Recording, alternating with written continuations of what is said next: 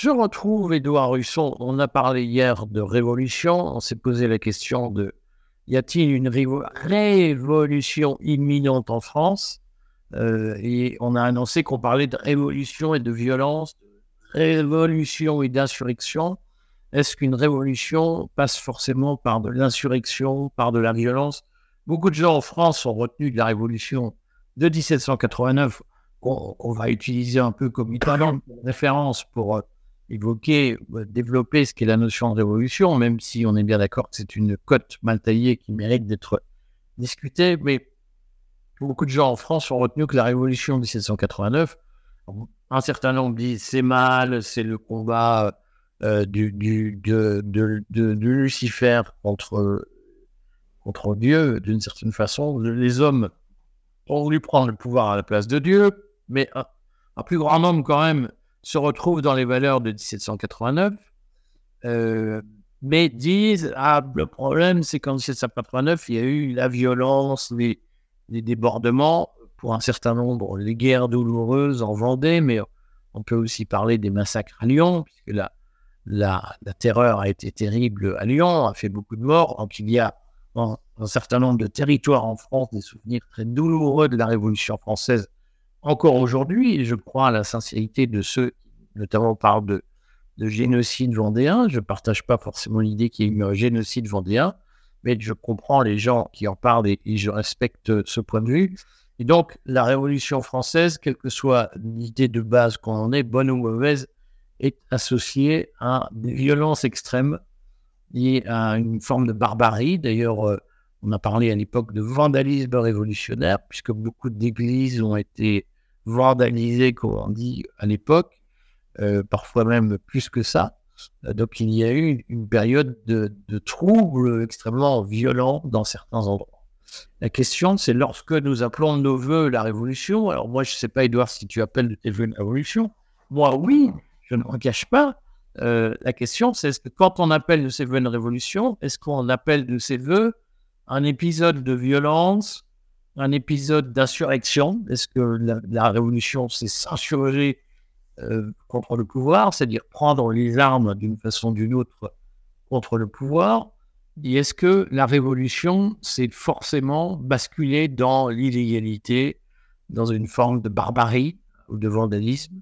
Euh, ou bien est-ce que la révolution, c'est autre chose? Et incidemment, la question qu'on va poser en deuxième partie de cet entretien, c'est est-ce que euh, la révolution française, ce qui fait que la révolution française a été une révolution, est-ce que c'est la violence, euh, les insurrections, ou bien est-ce que ça a été autre chose Et est-ce qu'on aurait pu imaginer une révolution française sans violence? Voilà. Toutes les questions qu'on va essayer d'aborder aujourd'hui pour répondre aux, angoisses d'un certain nombre de gens qui disent j'aimerais bien une révolution, mais j'aime pas la violence. Est-ce que révolution et insurrection, Edouard, c'est la même chose ou est-ce que l'un est le passage obligé de l'autre? Alors, euh, d'abord, l'insurrection, euh, tout dépend de ce qu'on appelle insurrection, mais l'insurrection euh, peut ne pas déboucher sur une révolution. Ça peut être un soulèvement de quelques jours, puis qui retombe. Après tout, est-ce que, est que le conflit des Gilets jaunes ne frôle pas l'insurrection et puis ça retombe? Donc, à l'inverse, est-ce qu'une insurrection est forcément toujours violente? Est-ce qu'il n'y a pas des insurrections pacifiques? Par exemple, si on prend les, les révolutions de, des années 1980 dans les pays d'Europe centrale et orientale, euh, elle repose largement sur un soulèvement populaire, euh, mais elle se passe pacifiquement. Elle se passe euh, sans effusion, sans bain de sang, et donc la révolution n'est pas toujours synonyme de la violence. Quand on parle de la révolution française, je crois qu'il y, a deux facteurs. il y a d'abord la, le, fait que la société du XVIIIe siècle était une société extrêmement heureuse, euh, plutôt euh, abondante.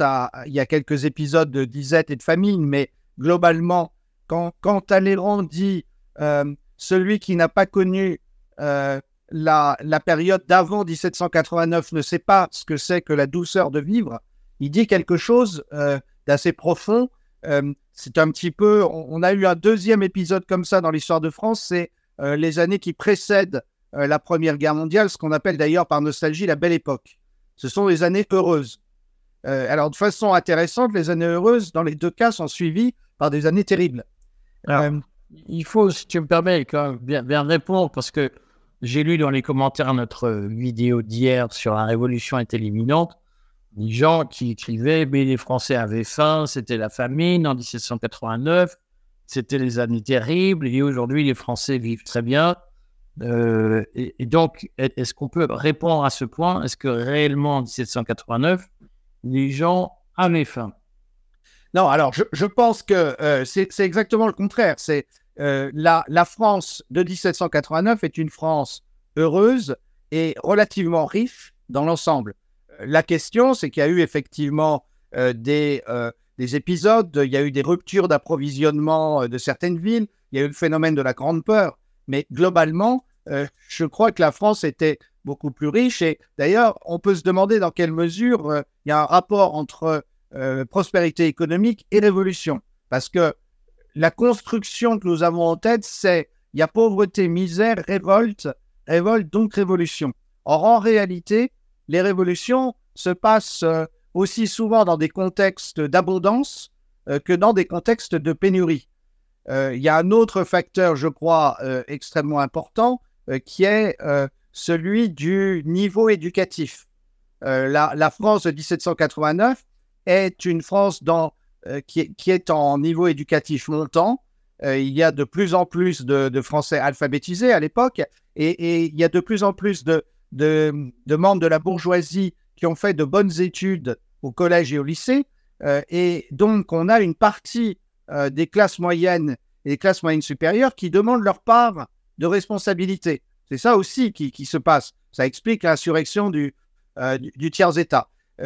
Mais pour revenir à notre sujet, violence ou pas, je crois qu'il y, y, a deux facteurs. Il y a le fait que la France de 1789 est une France en fait où il y a on le disait hier, il y a peu de police, peu d'armée, et donc le moindre geste fait par le pouvoir euh, prend euh, une dimension gigantesque, avec des peurs, avec des réactions.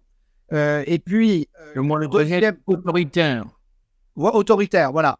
Et, et l'autre, l'autre aspect des choses qu'il ne faut pas sous-estimer dans la révolution de, de 1789, c'est effectivement la querelle religieuse entre les catholiques et les anticatholiques, entre les chrétiens et les antichrétiens, et dont on appelait les libertins. Euh, entre autres, mais qui ont été assez vite. Euh, je pense pas qu'on puisse qualifier Robespierre de libertin. Euh, et, je pense que les contemporains, en tout cas. Les, ceux qui effectivement au départ étaient qu'on appelait les esprits forts, les libertins, les athées militants et qui en plus pouvaient éventuellement revendiquer un mode de vie très libre, euh, eh bien, ces gens-là ont rapidement été dépassés par une nouvelle élite, elle, plus puritaine finalement, plus sur le modèle de la révolution anglaise euh, de, des années 1640. Et, mais toujours est-il que la querelle religieuse a considérablement envenimé les relations entre les deux camps, et même pour certains historiens, elle a rendu euh, la stabilisation de la révolution quasiment impossible. D'ailleurs, dix ans plus tard, euh, Bonaparte euh, sort de la Révolution en signant une paix de compromis avec l'Église. Alors, c'est peut-être l'occasion de repréciser certaines choses parce que là aussi, il y a beaucoup de commentaires. Plein de gens me disent, vous en parlez trop, mais enfin, il se trouve que c'est surtout les commentateurs qui en parlent sur Internet. C'est la question de la franc-maçonnerie qui, de mon point de vue, est une question annexe. Même si certains disent c'était un complot franc-maçon qui tout était écrit à l'avance. Certains même nous ont dit le duc de Brunswick dont vous avez parlé hier était un franc-maçon infiltré parmi les immigrés. Mais il faut peut-être dire qu'il y a euh, effectivement une rupture extrêmement forte entre la parole officielle qui est quand même obligatoirement euh, reconnaissante de l'existence de Dieu et l'opposition qui s'exprime dans les sociétés savantes euh, qui sont très nombreuses en France. Rousseau a été primé par des sociétés savantes. qui sont souvent effectivement des paravents d'une franc-maçonnerie euh, qui s'est développée à partir des années 1720 euh, sous l'effet de pratiques très aristocratiques, puisque à la base, la franc-maçonnerie est un fait aristocratique et militaire. Et, dans la pratique, la franc-maçonnerie, à l'époque, a un succès relatif, parce qu'elle est le seul endroit où les élites peuvent revendiquer une forme d'athéisme ou d'agnosticisme ou de scepticisme vis-à-vis des vérités officielles. Oui. Euh, alors, c'est tout à fait vrai. Euh, mais euh, là encore, il y a souvent des décalages en histoire. La, grande période de déchristianisation d'une partie des élites, c'est plutôt les années 1740 à 1760. Euh, le paradoxe, c'est que dans les années 1780, on assiste plutôt à un retour de la pratique religieuse et, on a un instrument de mesure aussi pour les historiens, c'est le fait qu'il y avait eu une chute euh, des entrées dans les ordres religieux, vocation masculine ou féminine, de, moines ou de religieuses, euh, au milieu du, euh, du XVIIIe siècle et qui a une remontée dans les années 1780. Ce qui explique d'ailleurs le décalage avec certains partisans de la Révolution qui développent une véritable persécution contre les catholiques qui refusent la constitution civile du clergé et d'autre part la, résistance très forte jusque dans l'aristocratie, euh, quelquefois aussi de gens qui ont retrouvé la foi dans les années 1780. Ça explique aussi le caractère inexpiable euh, des luttes des années 1790 entre les, les chrétiens et les autres. Euh, donc, comme toujours en histoire, ces phénomènes-là sont très compliqués. Et pour revenir sur les, sur les francs-maçons, on le disait hier, des francs-maçons, il y en avait dans les deux camps. Euh, alors, certains nous diront, donc ça veut dire que le camp qui défendait le roi euh, ou l'ancien régime était infiltré, vous voyez bien. Oui, enfin, sauf que pas de chance, c'est, comme tu le disais à l'instant, c'est, beaucoup plus euh, du côté de la monarchie au départ et de l'aristocratie que la franc-maçonnerie s'est répandue dans un premier temps. Il y a une grande partie de la bourgeoisie qui n'avait pas accès à ça et, qui n'a pas eu accès à la franc-maçonnerie avant le milieu du 19e siècle. Mais profitons-en pour faire justice euh, d'une reconstitution historique a posteriori, euh, le fameux livre euh, d'Augustin Baruel qui essaye d'expliquer toute la révolution par un complot franc-maçon. La, la, réalité, c'est que ce livre est, totalement construit. Il s'appuie sur beaucoup d'affirmations et en particulier, il part de l'idée que l'ensemble des, des révolutionnaires euh, dès le départ, pensait à établir la République. Or, euh, la réalité, c'est que euh, le pays se cherchait, il y avait l'aspiration à un régime plus fort, une plus forte intervention du pouvoir royal, et il y avait des, partisans aussi d'une monarchie renforcée parmi ceux qui, au départ, font ce que nous, nous appelons la révolution. La meilleure preuve de tout ça, c'est que dix ans plus tard, Napoléon Bonaparte instaure un régime fort, une monarchie renforcée, précisément. Euh, donc on, voit que toute cette histoire est, très compliquée. Puis rappelons-nous le grand contre-révolutionnaire euh, dans les années 1810-1820, Joseph de Maistre, euh, qui était un franc-maçon notoire. donc tout ça, tout ça n'est pas n'est pas défendable, je dirais. C'est pas une thèse historique qui tient, mais je comprends qu'on essaye toujours d'expliquer les événements irrationnels, on essaye de les rationaliser euh, en trouvant des explications quelquefois trop simples. de ce point de vue, il faut dire que la Révolution elle-même a prêché contre sa paroisse, pour reprendre une expression provocatrice, puisque la symbolique du 14 juillet, par exemple, et de la prise de la Bastille, qui donne le sentiment que la révolution, au fond, est née d'une insurrection populaire. Le peuple de Paris prend les armes, euh, fait le coup de feu contre euh, des troupes régulières, s'empare d'une prison, vole des armes, utilise des armes récupérées, etc. Est-ce que la révolution a réellement procédé d'un peuple qui prend les armes? Euh, je crois, qu'en fait, les, vrais événements de la Révolution sont ailleurs. La prise de la Bastille, tout le monde savait dès l'époque que c'était un petit événement et qu'on n'avait pas pris grand-chose. En tout cas, la garnison ne s'est pas défendue, même s'il y avait des morts. On sait qu'on n'a pas trouvé grand monde à l'intérieur. C'était un symbole. Ça, voulait, ça se voulait le symbole de la liberté, puisqu'on avait enfermé pendant plusieurs, plusieurs décennies euh, des gens à la Bastille sur ce qu'on appelait les lettres de cachet, euh, qui étaient effectivement des ordres euh, d'arrestation issus du seul pouvoir royal. Il n'y avait pas l'équivalent de, de l'habeas corpus qu'on avait en, Angleterre à la même époque.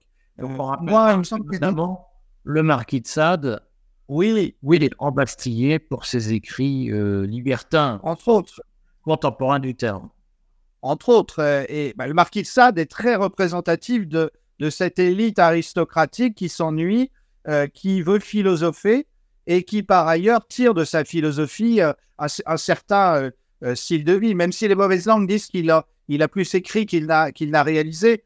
mais ça, ça serait une autre, discussion.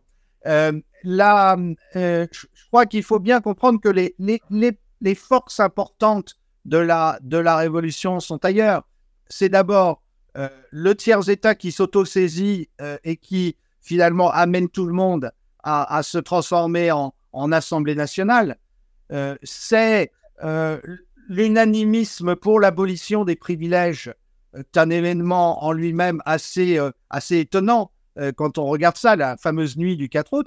Et puis, bon, à côté de ça, il y a des choses moins, moins belles, moins reluisantes.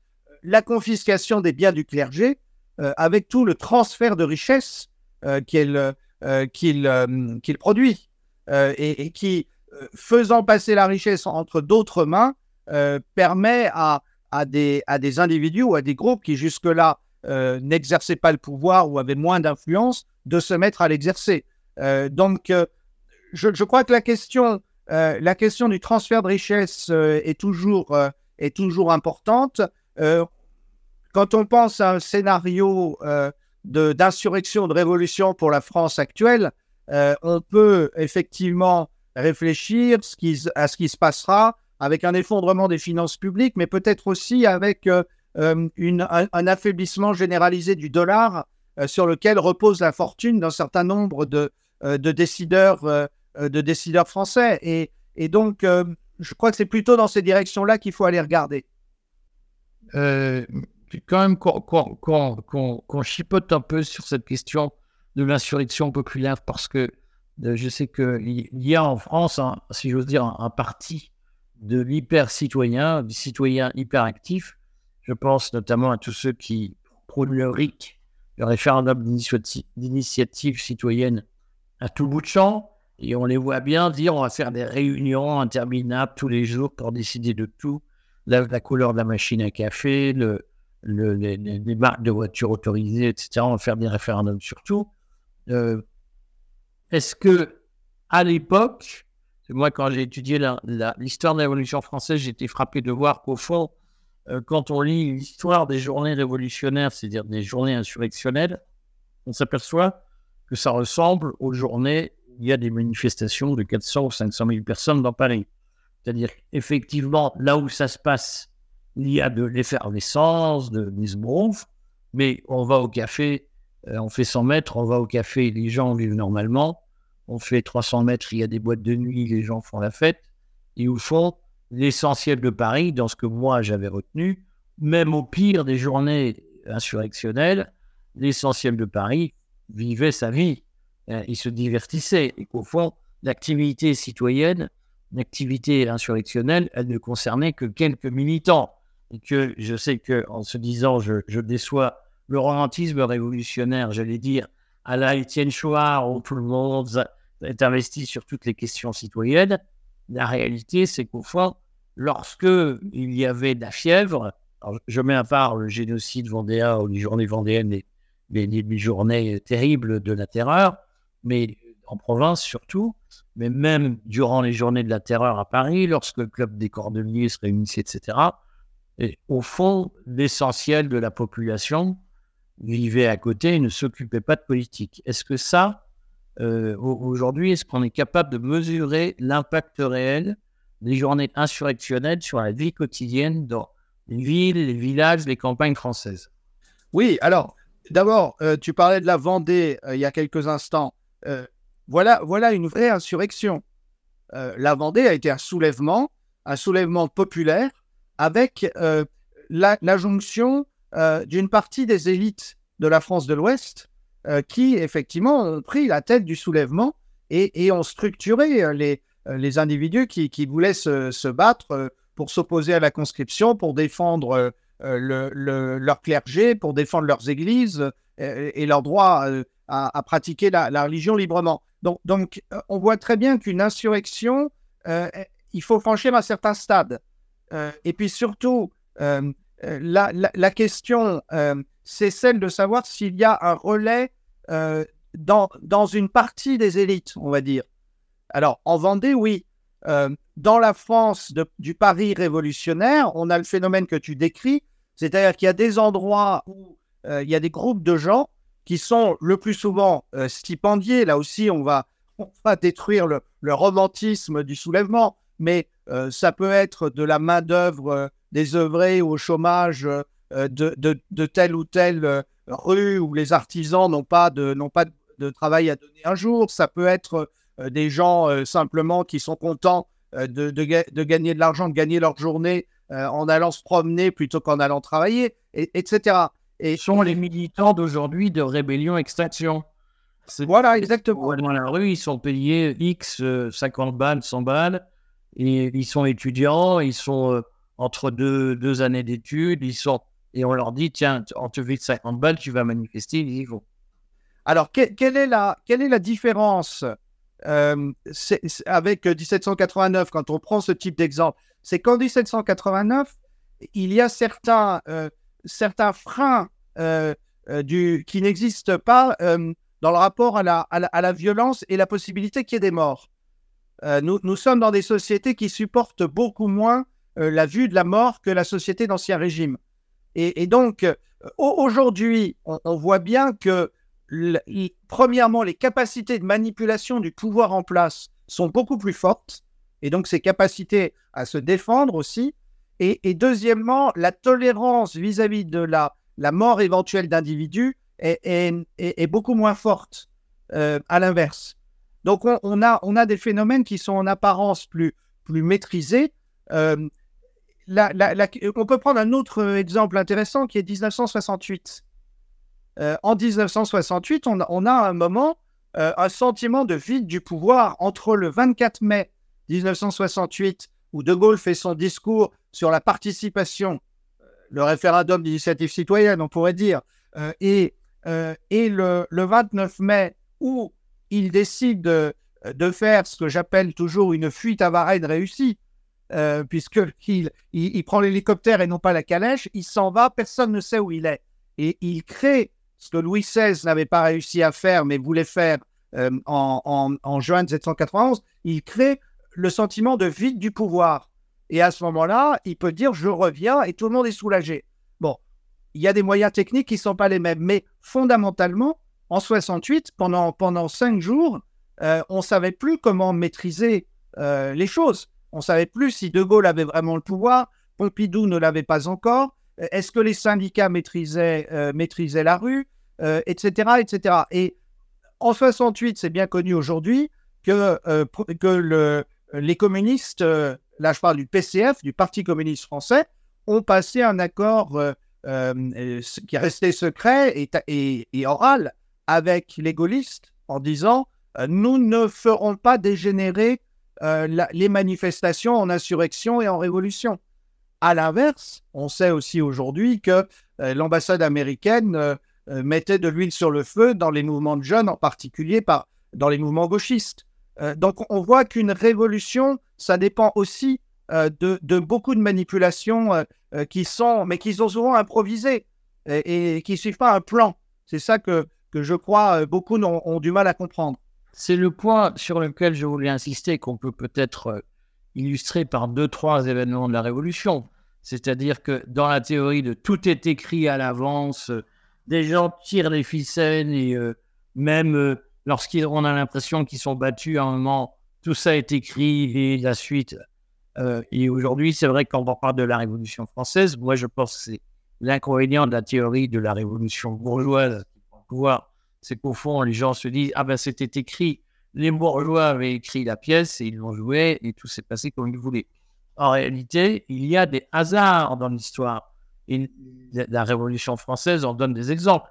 Le 14 juillet, le peuple aurait très bien pu ne pas prendre la Bastille, ce qui n'aurait pas empêché la Révolution. On aurait pu faire une révolution sans prise de la Bastille. Moi, je voulais que tu nous reparles des conditions dans lesquelles Louis XVI a été, dans lesquelles le, tribunal révolutionnaire a voté la mort de Louis XVI, puisque je trouve que c'est illustratif de ces moments où, au fond, rien n'est écrit. Alors, il y a bien des, des partis, si j'ose dire, des, des, mouvements, des lobbies qui poussent à telle ou telle solution, qui ont tel ou tel projet. Il y a des conspirations, comme on dirait dans le droit communautaire, mais c'est pas pour ça que ça se réalise.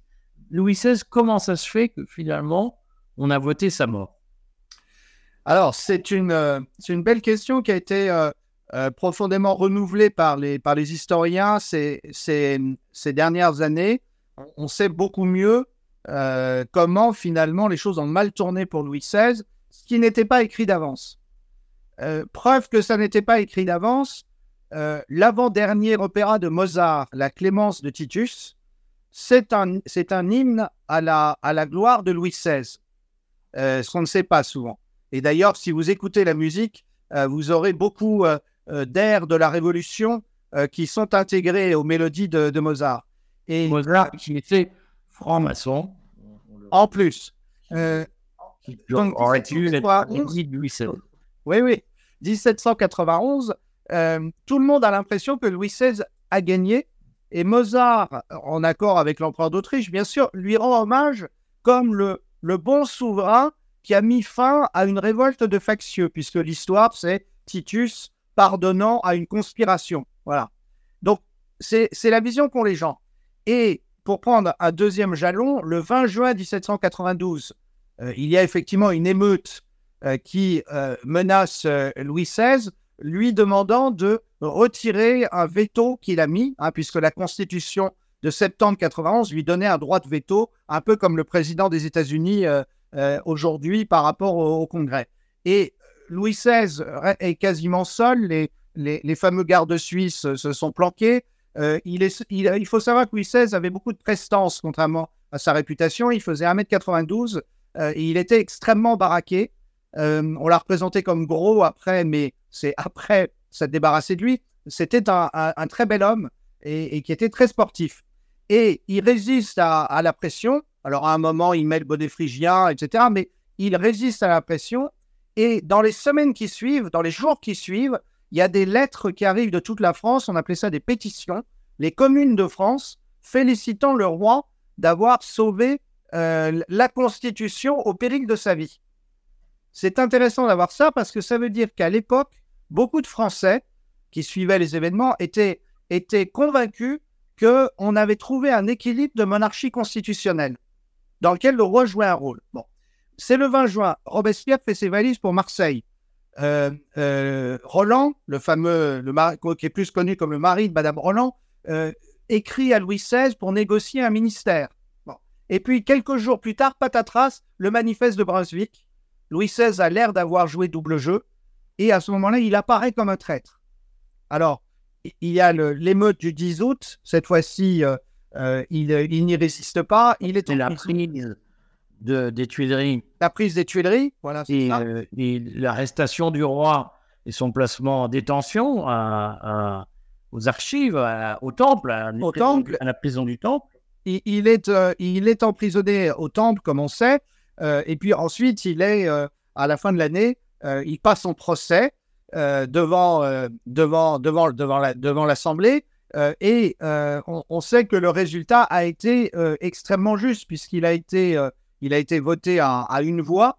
et on dit toujours, pour forcer le trait, que c'était la voix de son cousin Philippe d'Orléans. Dit mathématiquement est à la fois absurde et vrai. C'est ça. Et quand il y a une majorité à une voix, n'importe qui qui vote fait basculer la majorité. ce, ce qu'on sait, euh, c'est le roi de Bourg, parce que oui. beaucoup de gens euh, fantasment là aussi. Donc son cousin est, donc le, à l'origine de la branche actuelle des électifs du trône, la branche des Orléans. Oui. Philippe Égalité, qui sera le père de mémoire de Louis-Philippe, oui. va prendre le pouvoir en 1830, qui sera choisi comme euh, roi de, constitutionnel en 1830. Philippe Égalité présente, là aussi, je vais faire une obsession, la particularité d'être le grand maître de euh, l'équivalent de l'époque du Grand Orient de France. C'est-à-dire qu'il oui. Euh, incarne une, vision très différente de la monarchie et de l'exercice du pouvoir politique.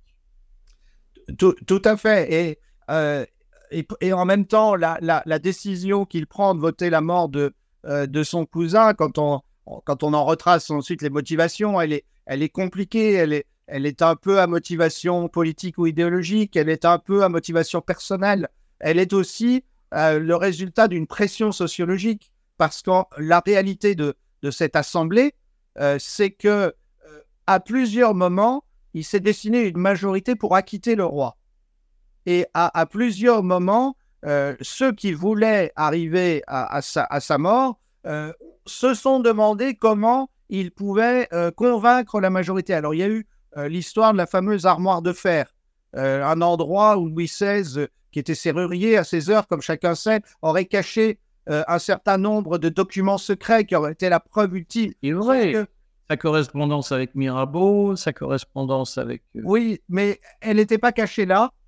ensuite, je ne sais pas si elle était si cachée que ça. Et en plus, personne n'a rien trouvé dans la fameuse armoire de fer euh, qui était en fait, euh, aujourd'hui on dirait que c'était une fake news, c'était un, euh, quelque chose de, de, monté. Bon, il, y a eu plusieurs, plusieurs moments aussi, on, on voit apparaître dans les assemblées de la Révolution un phénomène assez classique de, de la vie politique jusqu'à aujourd'hui, c'est que les plus déterminés sont souvent ceux aussi qui restent aux, aux petites heures de, de, de la nuit ou du matin pour continuer le débat, occuper le terrain et avancer alors que euh, d'autres sont fatigués, vont dormir. Euh, bon, et c'est vraiment l'Assemblée a arraché euh, la, mort de Louis XVI à la vraiment par, ce type de, de, de, débat très, très tendu et avec un vote qui, qui, aurait très bien pu tourner à, on aurait pu être à deux, à deux voix près dans l'autre sens. Donc il y, a eu, y a, toutes les méthodes modernes de la manipulation politique qui ont été, qui ont été utilisées à ce moment-là. Euh, la réalité, c'est qu'à l'époque, euh, quand arrive la, nouvelle, euh, donc deux, trois jours avant son, exécution, que le roi va être guillotiné, il y a une énorme tristesse qui s'empare de la ville de Paris.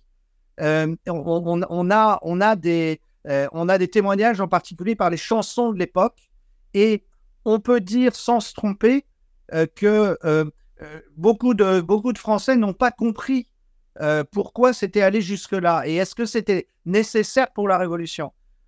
et quand on lit aussi les témoignages ou les mémoires ou les, déclarations de beaucoup de, jacobins et, d'adversaires du roi après coup, on voit très bien que pour eux, le, vote de la mort du roi était inattendu. C'est allé beaucoup plus loin. Alors certains s'en sont réjouis après, mais après, on a écrit une autre histoire de la Révolution, qui était une histoire qui devait marcher vers la République. En fait, ça n'était pas écrit d'avance. Donc, ce qu'on peut retenir, euh, avant d'aborder notre autre sujet pour euh, la vidéo de demain, ce qu'on peut retenir, c'est qu'au fond, la Révolution française, elle donne l'exemple de ce qu'est une révolution, c'est-à-dire que d'une vraie révolution, c'est-à-dire que finalement, les journées insurrectionnelles, elles sont pour ainsi dire, anecdotiques. Euh, mmh. alors, elles peuvent aider à consolider un rapport de force qui s'est mais elles ne sont certainement pas déterminantes. Le mythe d'un peuple qui tout entier prend les armes pour défendre un idéal est un, mythe totalement façonné. En réalité, la révolution, elle a été le fait d'une minorité infime, c'est-à-dire de quelques décideurs qui, qui avaient le pouvoir, et éventuellement de quelques traits de misère qui étaient dans les rues à aider, mais l'essentiel de la France euh, vivait à, part de ces événements. Et troisièmement, un grand nombre des événements qui ont fait date dans ce qu'on appelle la Révolution ont été au fond des événements du hasard et le résultat, hein, pas forcément prévisible, parfois très improbable, d'un rapport de force qui était établi très loin de l'action, des volontés, des désirs de M. Dupont et de Mme Durand. Au fond, ça, se faisait dans un, dans un microcosme et le peuple, euh, ce qu'on appellerait aujourd'hui le peuple, était en réalité à l'écart des événements révolutionnaires. C'est au fond ça qu'on peut tirer comme euh, leçon. Alors, le, peuple français a bien été de plus en plus concerné, euh, d'abord parce qu'il y avait des répercussions. Après le 10 août 92, les, fameuses pétitions de soutien à Louis XVI continuent à, arriver, puisqu'on ne sait pas. À l'époque, il n'y a, pas, il y a même pas de journal télévisé, mais il n'y a pas de... Trois semaines pour aller de Bordeaux à Voilà. Et ce qui fait que, le, ce qui fait que la convention, pardon, oui, la, la, convention envoie, euh, envoie des gens pour dire aux communes qui ont envoyé ces lettres, euh, maintenant ça suffit, hein, on a changé, le roi est mort, voilà. Donc, euh, le deuxième élément de, de où la, la, la, France va être concernée, c'est bien sûr la, la, conscription, la levée de soldats pour, pour faire la guerre. Bon, Edouard, je crois qu'on a compris ces idées, c'est qu'une révolution n'est pas l'application euh, euh, générale d'un plan écrit, c'est au fond, comme aujourd'hui, comme un certain nombre des manifestations qu'on a vues, euh, des événements improbables qu'on ne maîtrise pas forcément. Ce qui est important de comprendre, c'est que tu as dit hier dans, ta, dans ton entretien que, au fond, la révolution survient lorsque une élite est prête à reprendre le pouvoir. Je te propose que nous parlions demain de est-ce qu'il y a une élite Quand saurons-nous euh, qui sera l'élite qui prendra le pouvoir demain? À demain, Edouard. À demain, Eric.